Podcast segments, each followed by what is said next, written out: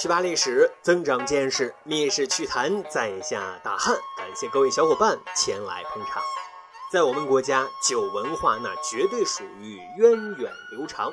它的作用跟功能啊，我们常用这几个词就可以来形容啊，什么呢？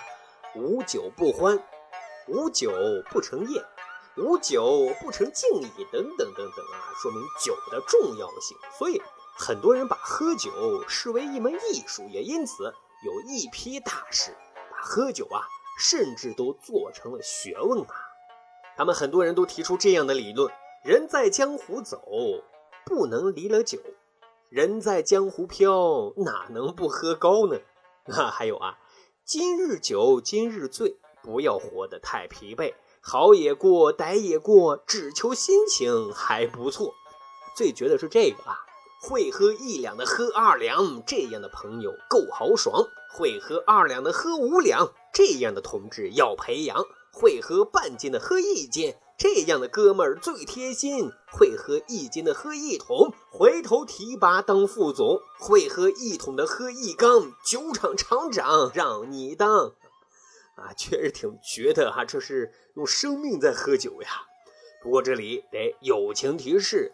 喝酒有风险，尤其是劝酒需谨慎呐。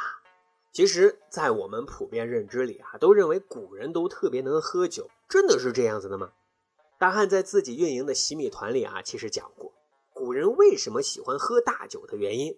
我们说李白没有酒就没有状态，有酒了才能诗百篇啊。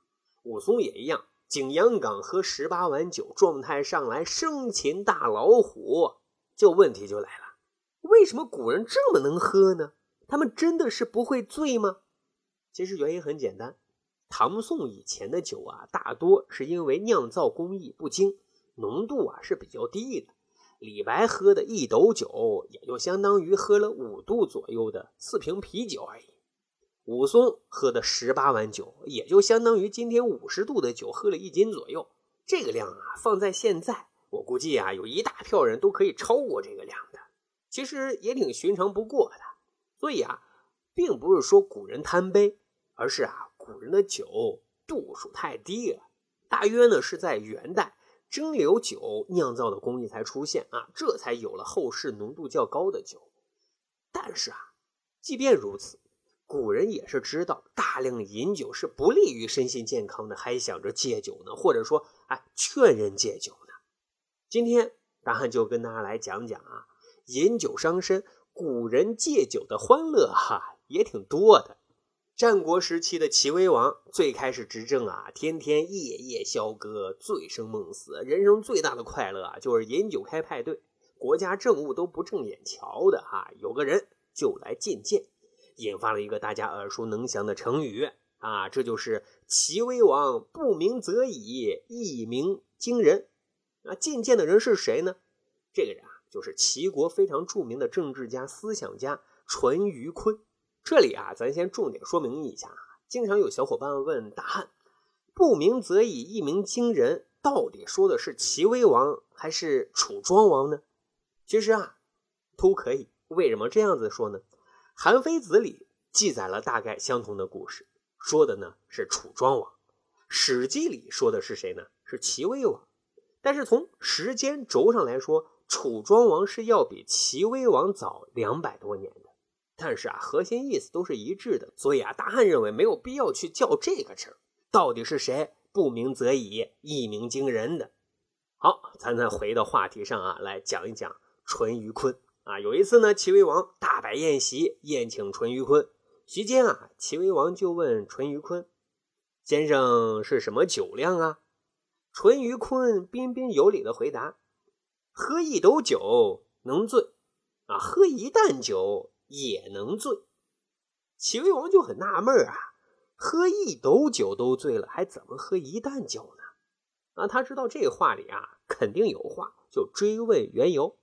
淳于髡就解释说啊，大王您赏我喝酒，背后啊却站着纪检监察部门的官员，我我心里发怵啊。心惊胆战的压力山大，一饮而尽，也就一杯倒了。但是呢，如果是家里来了父母尊贵的客人，我恭恭敬敬的去敬酒，估计啊，两斗酒我也就结束使命了。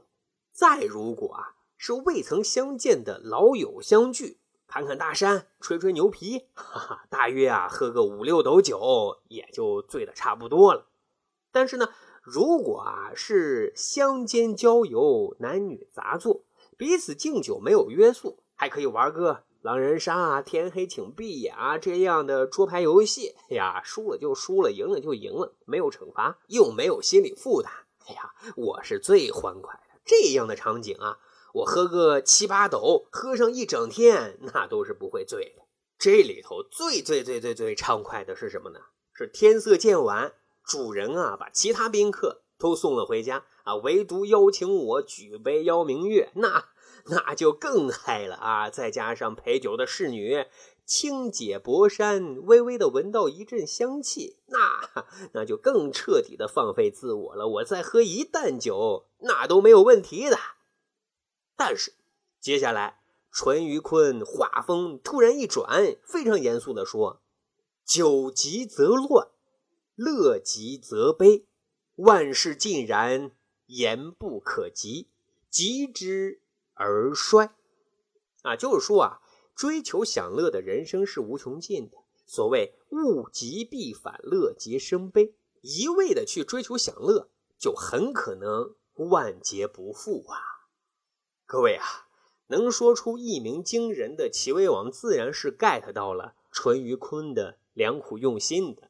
所以此后，他听从了意见，停止了“今朝有酒今朝醉”浪荡公子哥的做派，转而励精图治，选贤任能，逐渐使齐国国力啊变得强大了，最终取代魏国，成了新的扛把子大哥了。哈，这个呢，就是咱今天要讲的淳于髡帮助齐威王借酒治国的故事啊，是满满的正能量的感觉。接下来，咱再讲讲。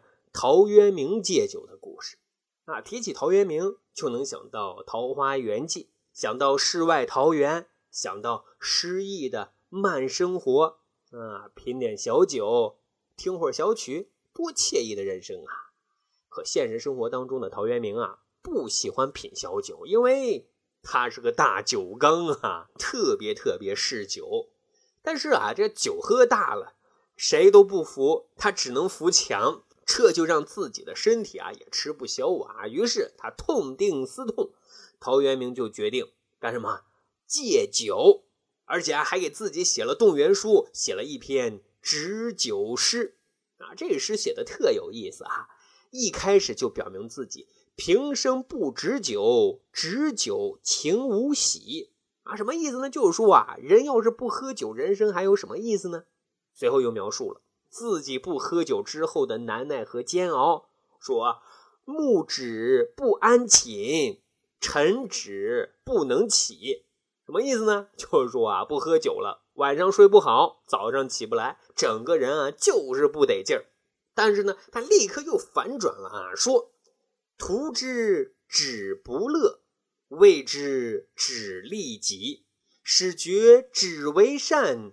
今朝。”真旨矣，意思说的是什么呢？原来只知道不喝酒，人生就没有多大意思。可万万没想到啊，不喝酒，人生才有可能更精彩、更有意思。因为喝酒伤身，身要是没了，啥也就没了呀。所以啊，从今天开始，我正式宣布，以后酒局别叫我。我退出酒场子了，别再约我酒局了啊！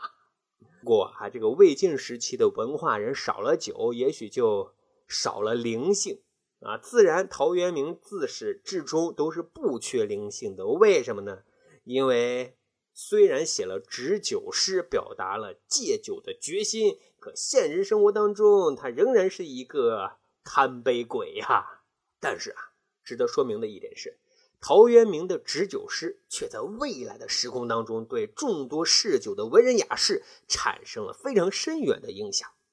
还记得咱们之前节目讲过，绍圣四年，六十岁的苏轼被贬海南儋州，五十七岁的苏辙被贬到雷州，难兄难弟在被贬的途中相聚了，多了几分凄凉。啊，分别的前一夜，苏轼犯了痔疮，特别痛苦。彻夜未眠。怎么犯的呢？酒喝的太多了呀。